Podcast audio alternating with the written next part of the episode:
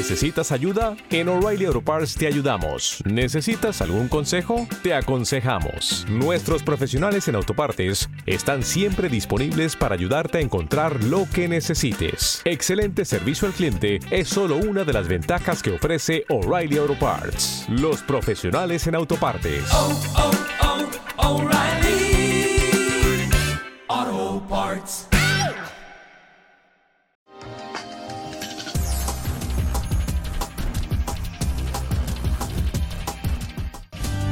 Y ahora pasamos al consejo de la palabra del Señor con Edgar Calderón. Cinco minutos términos escatológicos del tiempo profético que estamos viviendo. Vamos a Mateo capítulo 24, verso primero. Recuerde que el libro de Mateo capítulo 24, específicamente, perdón, el capítulo 24 de Mateo, se divide en tres grandes esferas escatológicas. Vamos a ocuparnos en esta oportunidad solamente de la primera. Y vamos a ver qué tiempo estamos viviendo ahora. ¿En qué tiempo estamos? A ver, pregúntele al hermano, hermano, ¿en qué tiempo estamos? Porque habemos unos que ni en cuenta, hermano, ni, ni sabemos. Capítulo 24, verso primero. Cuando Jesús salió del templo, se iba y se le acercaron los discípulos para mostrarle los edificios del templo. Respondiendo él les dijo, ¿veis todo esto? De cierto, de cierto digo que no quedará piedra sobre piedra que no sea derribada. Yo le digo esto y empecé a leer desde aquí para hacerles este símil. Vea usted los edificios de Los Ángeles, los rascacielos, los rascacielos de Nueva York, los grandes edificios de Beijing, China, de todo eso no quedará piedra sobre piedra.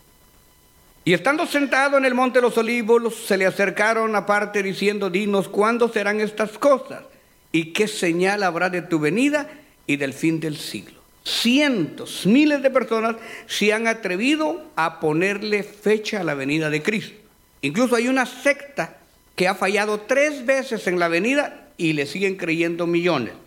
Sin embargo, mire lo que responde Jesús. Respondiendo Jesús les dijo, mirad que nadie son engaña. Porque vendrán muchos en mi nombre diciendo yo soy el Cristo y a muchos engañarán. Fíjese bien en esto. En otro texto de la Biblia Jesucristo les dice que el día y la hora nadie lo sabe, sino mi Padre que está en los cielos. Continuamos.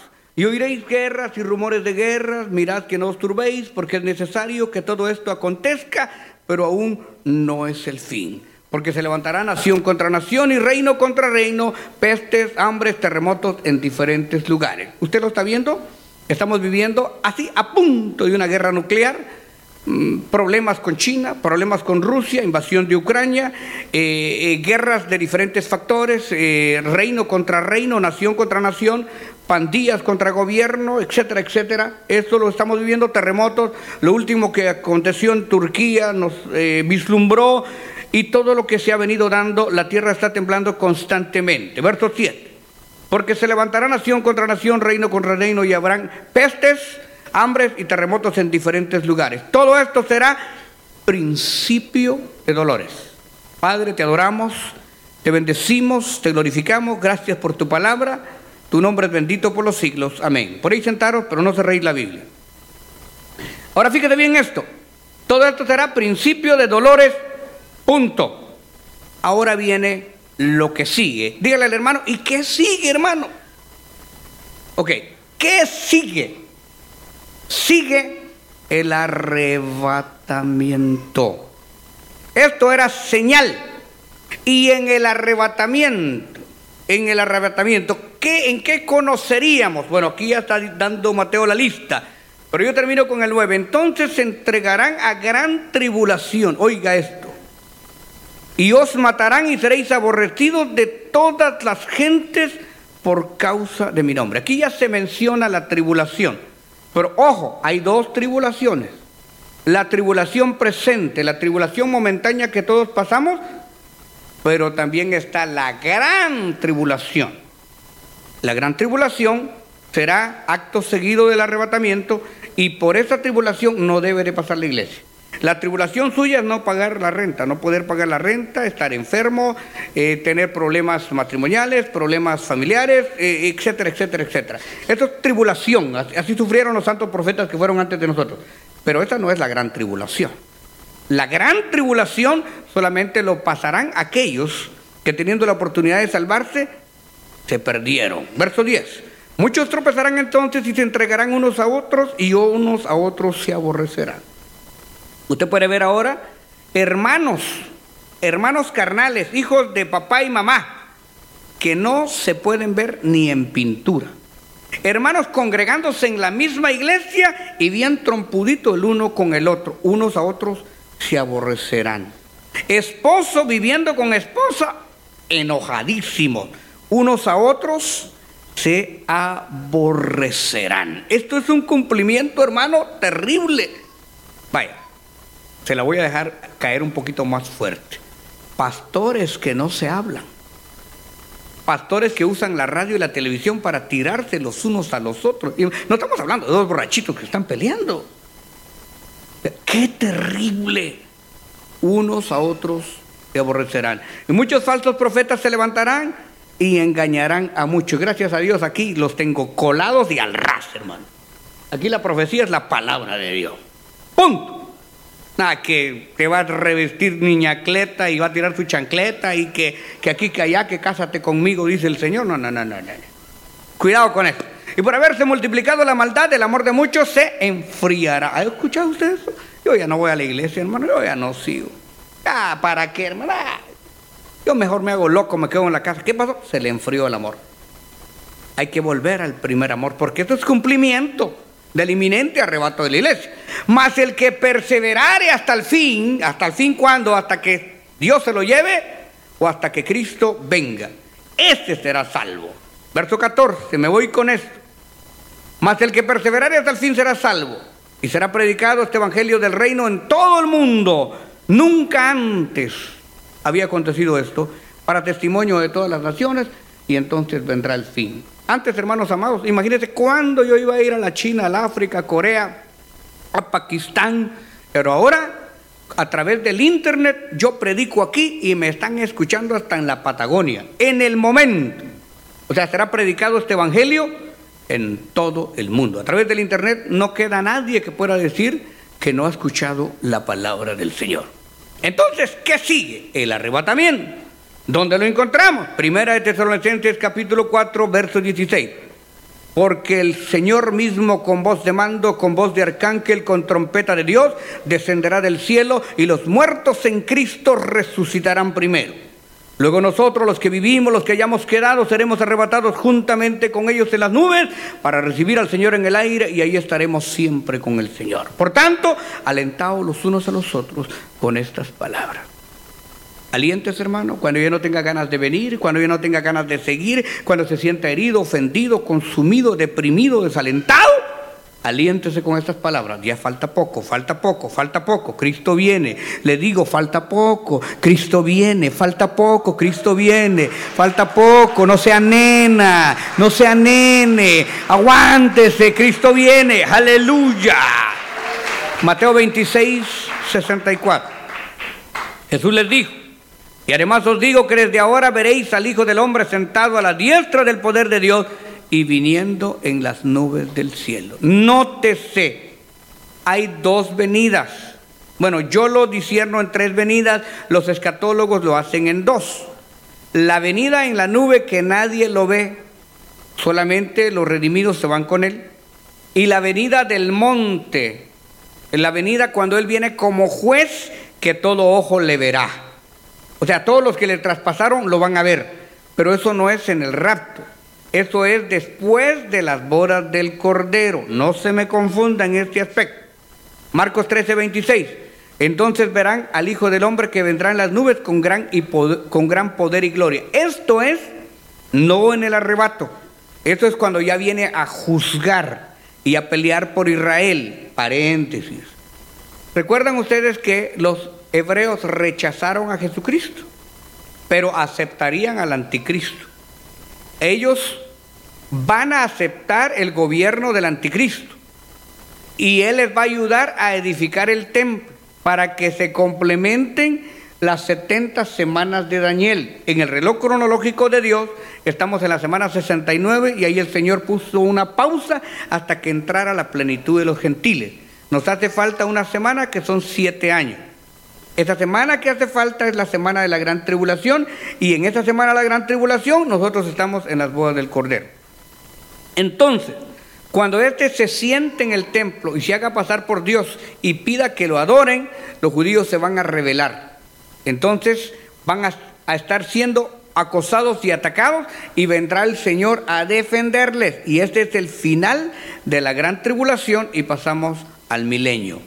Entonces, vamos a seguir leyendo el advenimiento de Cristo, Hechos 1.1, los cuales también dijeron, varones galileos, que estáis viendo hacia el cielo? Este mismo Jesús que ha sido tomado de vosotros al cielo, así vendrá como le habéis visto ir al cielo. Promesa divina. Varones galileos, que estáis viendo hacia el cielo? Ese mismo Jesús que ha sido tomado vosotros al cielo, así como le habéis visto ir, así también vendrá del cielo. Palabra de Dios, hermano. Lindo es. Ok, nosotros sí lo vamos a sentir, lo vamos a ver. Para nosotros no vendrá secretamente. Vendrá secretamente para los impíos, como en los días de Noé. Estaban casando y dando en casamiento y no se dieron cuenta hasta que vino el diluvio y se los cargó a todos. Ellos no lo van a sentir porque no lo están esperando. Nosotros lo estamos esperando. ¿Cuántos de ustedes lo están esperando? ¿Cuántos lo están esperando? Qué lindo. Primera de Tesalonicenses capítulo 4 verso 5 dice, mas vosotros hermanos no estáis en tinieblas para que aquel día os sorprenda como ladrón. Se lo repito, mas vosotros hermanos no estáis en tinieblas para que aquel día os sorprenda como ladrón. ¿Sabe a quiénes los va a agarrar como ladrón? Los que ayuno no vienen, vigilia no vienen, culto no vienen, no les importa, se enfermaron, entraron en la pérdida de su primer amor. Y siempre va a haber una excusa, por esto, por aquello, por lo otro, pero para nosotros no hay excusa. Mas vosotros, hermanos, no estáis en tinieblas para que aquel día os sorprenda como ladrón. Nosotros no somos de las vírgenes que se durmieron sino de las vírgenes que están bien despiertas con el ojo abierto. Velad y orad para que no caigáis en tentación, para que no perdáis vuestra comunión. Segunda de Pedro 3:10. Pero el día del Señor vendrá como ladrón de noche para aquellos. Ustedes ya saben. En el cual los cielos pasarán con gran estruendo y los elementos ardiendo serán deshechos y la tierra y las obras que hay en ella serán quemadas. Lo que dijo Jesucristo, que no quedaría piedra sobre piedra. Apocalipsis 3:3. Acuérdate pues de lo que has recibido y oído y guárdalo. Arrepiéntete, porque si no velas vendré a ti como ladrón y no sabrás. Pero ¿a quién le está diciendo esto? Al que no está velando, al que no está preparado. Pues si no velas vendré sobre ti como ladrón y no sabrás a qué hora vendré sobre ti.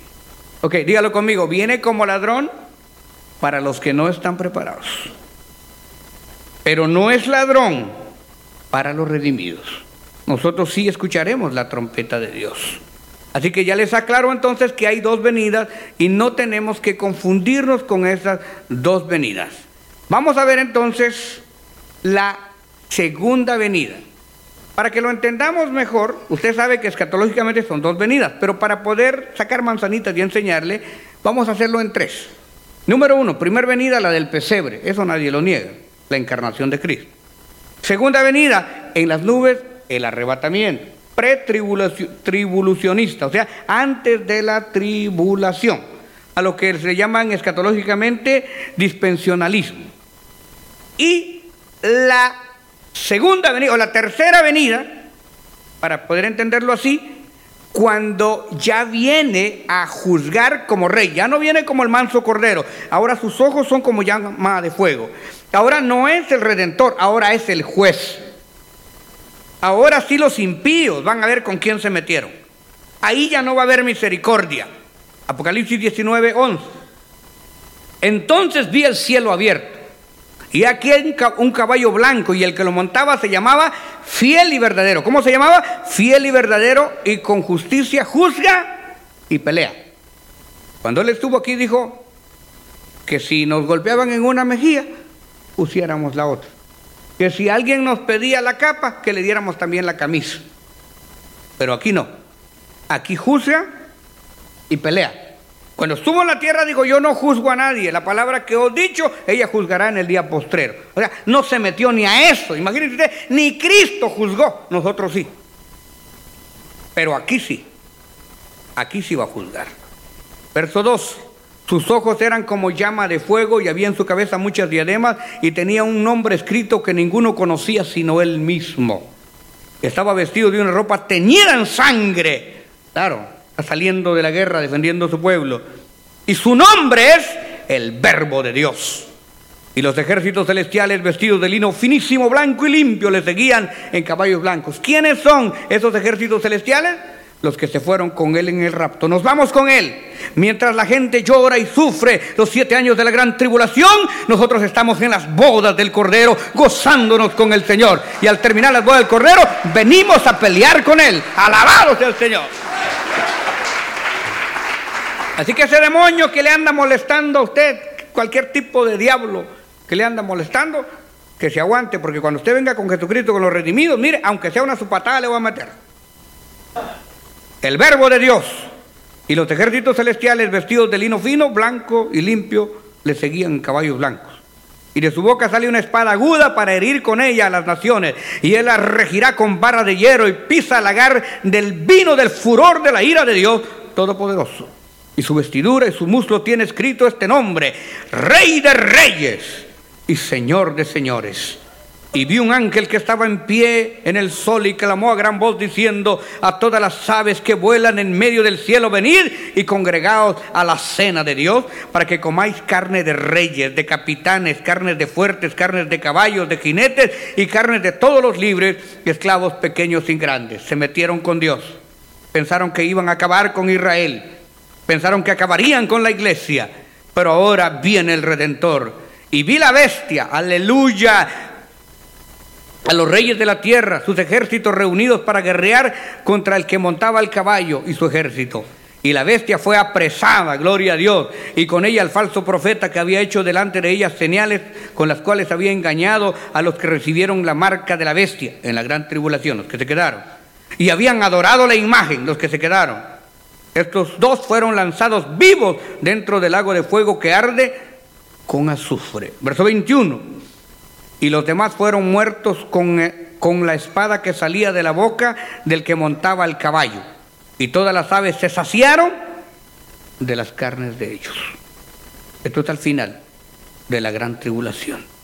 Y después del arrebatamiento, ¿qué? A ver, dígale al que está la paz. Y después del arrebatamiento, ¿qué?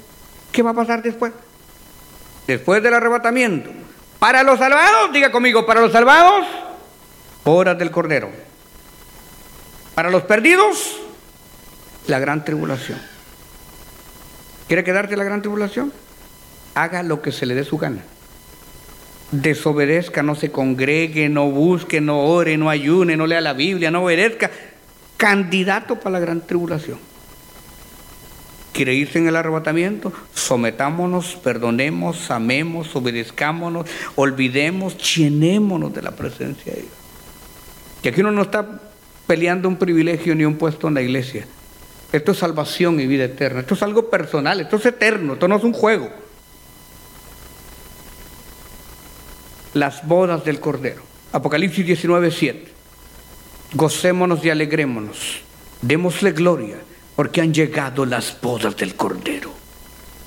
Y a su esposa se ha preparado. Aleluya. Hay un canto precioso que dice que se vista de lino fino, ¿verdad? Precioso alegrémonos y démosle gloria, porque han llegado las bodas del Cordero. Así estamos, hermano, así, así, así. Imagínense una fila de mesas que llegue desde Canadá hasta la Patagonia, en Tierra de Fuego, en Argentina. Mesas de oro, cubiertos de oro, platos de oro, vasos de oro y el rey sentado con los redimidos, los que fueron fieles, los que sufrieron en la tierra y que reinan ahora en su presencia. Dele gloria a Dios, vale la pena, vale la pena. ¡Alábele! Aleluya. Apocalipsis 19:9. Y el ángel me dijo, escribe, Bienaventurados los que son llamados a la cena de las bodas del Cordero. Y él me dijo estas palabras son verdaderas de Dios. Se lo repito. Y el ángel me dijo, bienaventurados los que son llamados a la cena de las bodas del Cordero. Y me dijo, estas son palabras verdaderas de Dios. Dígale que está a la par, hermano, quiero verte en la cena. Quiero verte ahí arriba, hombre. Quiero verte. Pero dígaselo de veras, viéndole los ojos, quiero verte ahí arriba, quiero verte. No te hagas el sapo en la tierra, quiero verte en el cielo. Quiero verte. Yo espero las bodas del Cordero. Toda mi vida el agua eso. Ahora, para los perdidos, hermanos, para los bochincheros, juzgones, peleoneros, mequetrefes, busca pleito, la gran tribulación. Mateo 24, 9. Entonces se entregarán a tribulación y os matarán. Perdón. y os matarán. Y seréis aborrecidos de todas las gentes por causa de mi nombre. Yo sé que muchos de ustedes, ah, no, hermano, si yo me quedo, me aguanto, hermano. Si yo me quedo, hermano, ah, yo doy la vida por Cristo. Hágame favor. ¿Cómo dice el gringo? Give me a break si no aguanta ahora el frío para venir ahora en la mañana. Ya va a aguantar usted la gran tribulación. Y tal vez usted aguanta, pero cuando le digan, ok, ¿te quieres sellar? No, yo no me sello. Oh, no, no te sella. Espérate, ahorita le voy a quitar un dedo a tu hijo. Ahorita voy a violar a tu hija. Ahorita le voy a volar la nariz a tu hija. Ah, a ver, a ver. No, séllame, pues, séllame. Ahí van a pasar 25 hombres por tu mujer ahorita si no te dejas sellar. O sea, la tortura. O sea, el diablo va a aplicar toda su ira. Toda su ira. Voy a sentar a tu hijo ahí en el tubo a ver si no te sella. Ahí es donde, donde será el lloro y el, el crujir de dientes, hermano. Donde la, donde la gente, ay, que me costaba hacerle caso al calderón allá en la iglesia. Entonces os entregarán a tribulación y os matarán y seréis aborrecidos de todas las gentes por causa de mi nombre. Mateo 24, 21. Porque habrá entonces gran tribulación cual no ha habido desde el principio del mundo hasta ahora, ni la habrá. Hermanos, tiempo de escapar. No le estoy asustando, lea la Biblia.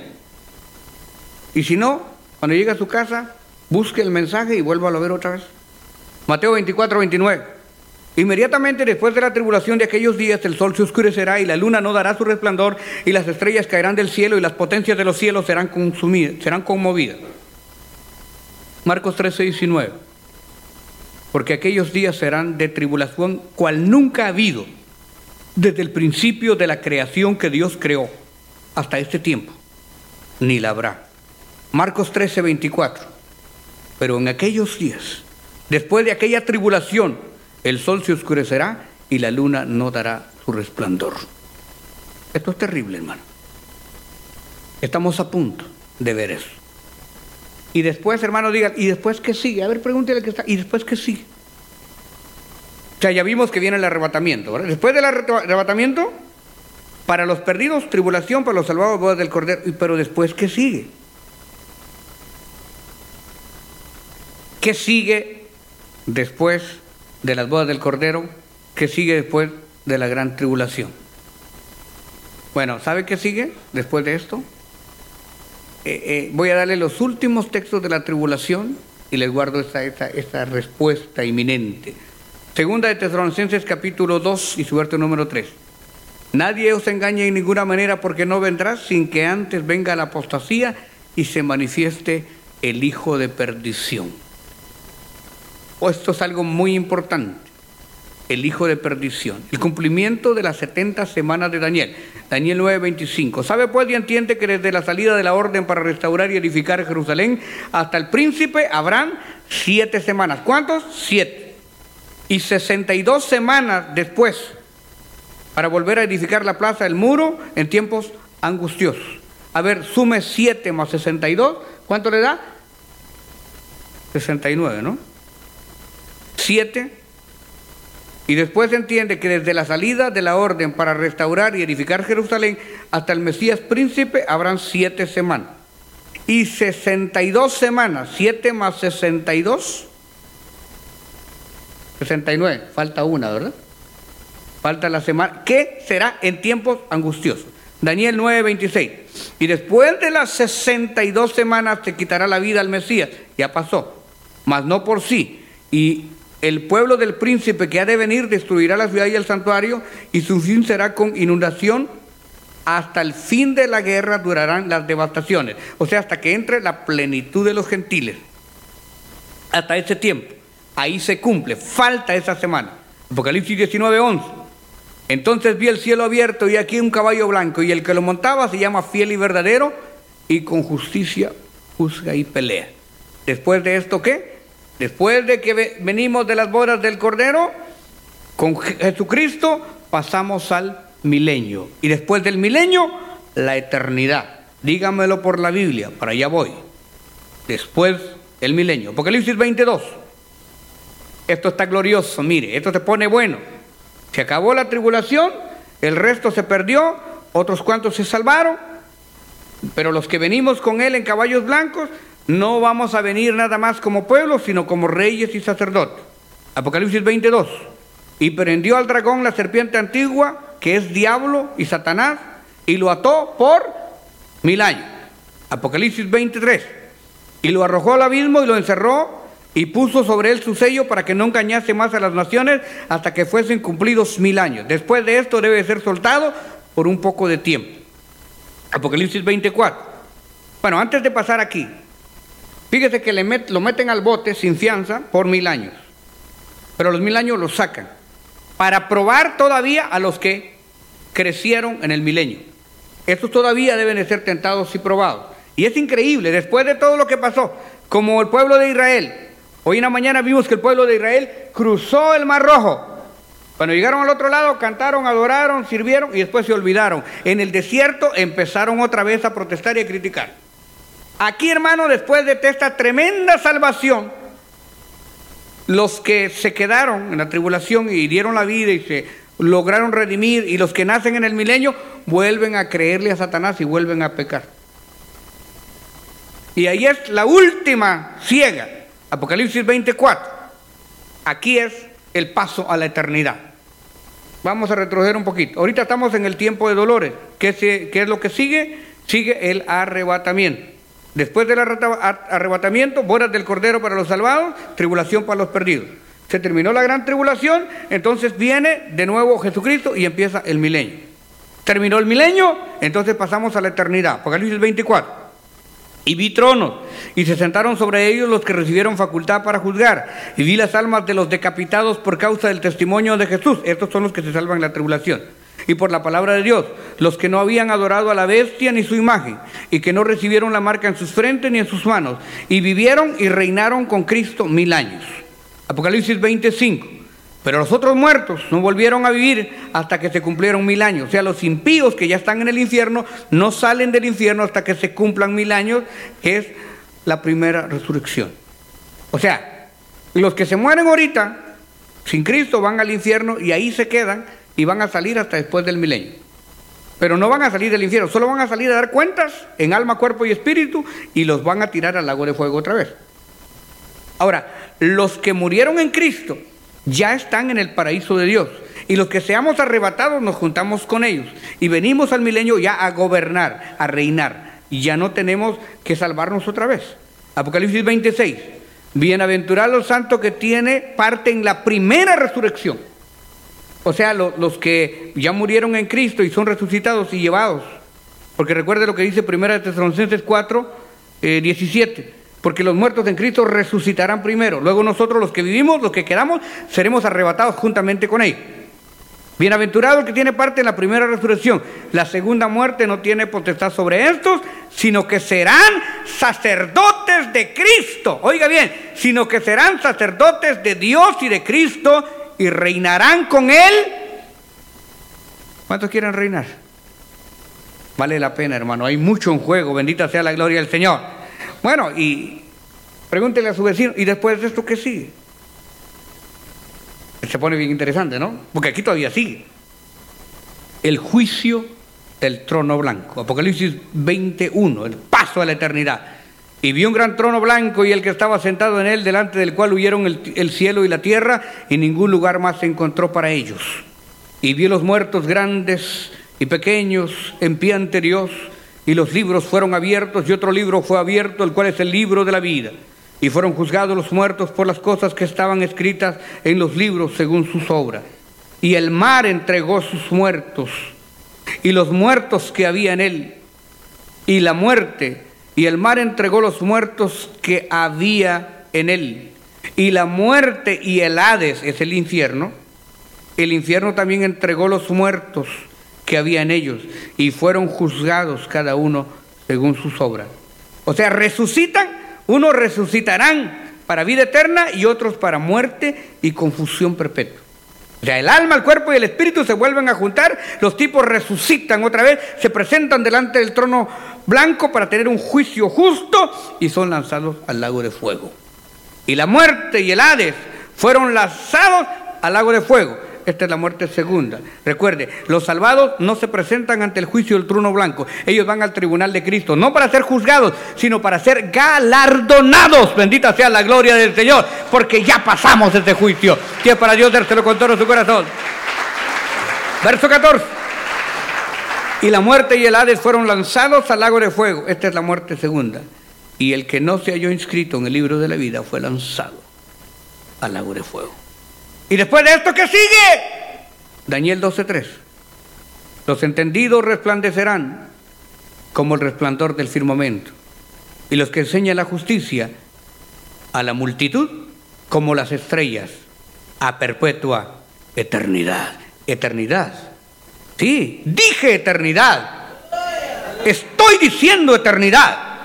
Los entendidos resplandecerán como el resplandor del firmamento, y los que enseñan la justicia a la multitud como las estrellas a perpetua eternidad. Estoy entrando, estoy caminando al territorio escatológico de la eternidad. 21.1 de Apocalipsis. Aleluya y vi un cielo nuevo y una tierra nueva, porque el primer cielo y la primera tierra pasaron y el mar no existe más. Y yo, Juan, vi la santa ciudad, la nueva Jerusalén, descender del cielo de Dios, dispuesta como una esposa ataviada para su marido. Y oí una voz del cielo que decía, he aquí el tabernáculo de Dios con los hombres. Oiga esto, Él morará con ellos. Y ellos serán su pueblo y Dios mismo estará con ellos como su Dios. Y enjugará Dios la lágrima de los ojos de ellos, y no habrá más muerte, ni más llanto, ni clamor, ni dolor, porque las primeras cosas pasaron. Y el que estaba sentado en el trono dijo, he aquí, aleluya, yo hago nuevas todas las cosas. Y me dijo, escribe, porque estas palabras son fieles y verdaderas. Y me dijo, hecho está yo soy el alfa y la omega, el principio y el fin. El que tuviere sed, yo le daré gratuitamente de la fuente del agua de vida. El que venciere, óigame hermanito, óigame hermana, al que venciere, el que venciere heredará todas las cosas. Y yo seré su Dios y él será mi hijo. Pero los cobardes, los incrédulos, los abominables, los homicidas, los fornicarios, los hechiceros, los idólatras y todos los mentirosos tendrán su parte en el lago que arde con fuego y azufre, que es la muerte segunda.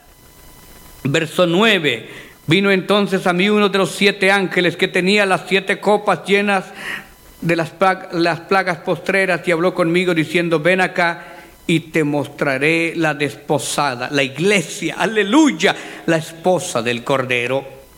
Y me llevó en el espíritu a un monte grande y alto y me mostró la gran ciudad, la santa Jerusalén, que descendía del cielo de Dios, teniendo la gloria de Dios y su fulgor era semejante al de una piedra preciosísima, como piedra de jaspe, diáfana como el cristal y tenía un muro grande, alto, con doce puertas, y en las doce puertas doce ángeles, y nombres escritos que son las doce tribus de los hijos de Israel. Al oriente tres puertas, al norte tres puertas, al sur tres puertas, al occidente tres puertas. Y el muro de la ciudad tenía doce cimientos y sobre ellos los doce nombres de los doce apóstoles del Cordero. Los doce apóstoles del Cordero. Los otros setenta mil apóstoles que hay hoy en día no están inscritos en ningún lado. El que hablaba conmigo tenía una caña de medir de oro para medir la ciudad, sus puertas y su muro. Y la ciudad se halla establecida en cuadro. La longitud es igual a la anchura. Y él midió la ciudad con la caña, doce mil estadios. La longitud la anchura, la altura son iguales. Y midió su muro, 144 codos de medida de hombre, la cual es de ángel. El material de su muro era jaspe, pero la ciudad era de oro, puro semejante al vidrio. Y los cimientos del muro de la ciudad estaban adornados con toda piedra preciosa. El primer cimiento era jaspe, el segundo zafiro, el tercero ágata, el cuarto esmeralda el quinto ónice, el sexto cornalina, el séptimo crisólito, el octavo beril, el noveno topacio, el décimo crisopraso, el undécimo jacinto y el deudécimo amatista. Las doce puertas, doce perlas, cada una de las puertas era una perla y la calle de la ciudad era de oro puro, transparente como el vidrio. Y no vi en ella templo, no vi en ella templo, no vi en ella templo porque el Señor Dios Todopoderoso es el templo de ella y el Cordero. Y la ciudad no tiene necesidad de sol ni de luna que brillen en ella, porque la gloria de Dios la ilumina y el Cordero es su lumbrera. Y las naciones, y las naciones que hubieran sido salvas andarán en la luz de ella, y los reyes de la tierra traerán su gloria a ella y sus puertas nunca se cerrarán de día ni de noche, porque ahí no habrá noche, solo día. 26. Y llevarán la gloria y la honra de las naciones. Y no entrará en ella ninguna cosa inmunda o que hace abominación o mentira, sino solamente los que están escritos en el libro de la vida del Cordero. Dígale el que está a la par. ¿Y después de esto qué? Después de este mensaje, después de esto, arrepentirse, hermanos, a convertirnos, hermanos, a trabajar, hermanos, porque estamos a punto de ver el glorioso rapto de la iglesia. Después de esto, a buscarlo, a servirle y adorarle. La iglesia dice, ven, el Espíritu dice, ven. La iglesia dice, ven. Alabe, alabe, alabe, alabe, alabe. Todavía estamos a tiempo, hermanos, de prepararnos. Dele gloria a Dios. Dele gloria a Dios. ¿Cuántos se van? ¿Cuántos se van? ¿Cuántos se van? ¿Cuántos se van? ¿Cuántos se van? Dejen de estar pensando tonterías, pasatiempos, cosas que no valen la pena. Alabe, alabe, alabe, alabe, alabe, alabe, alabe. Deje ya las niñerías, alabemos, alabemos. Vamos a meternos, vamos a meternos. Gloria a Dios, gloria a Dios, gloria a Dios. Gloria a Dios, gloria a Dios, gloria a Dios, gloria a Dios. Vamos a la eternidad, hermano, vamos a la eternidad. Gloria a Dios, gloria a Dios, gloria a Dios, gloria a Dios. Un poquito más, dele palmas, dele palmas, dele palmas. Cristo vive, Cristo vive, Cristo vive, Cristo vive. Cristo vive, aleluya, ven Señor. Te esperamos, te esperamos. Ayúdanos, lávanos, límpianos, prepáranos. Aleluya. Alguien esta noche quiere arrepentirse. Alguien esta noche quiere volver al primer amor. Alguien esta noche quiere pedirle perdón a Dios. Hoy tienes la oportunidad de trabajar tu ministerio, de arrepentirte, de humillarte. Hoy tenemos la oportunidad de decir, Señor, de nada me sirve las riquezas, el carro, la casa, el gimnasio, la samba, la zumba. De nada me sirven los orgullos, los rencores. De nada me sirven los resentimientos. De nada me sirve perder el tiempo. Una cosa es importante hay que buscar a Dios. Hay que buscarlo, hermano. Busquemos. Dios tenga misericordia de nosotros. Padre, te pido piedad por, por tu iglesia.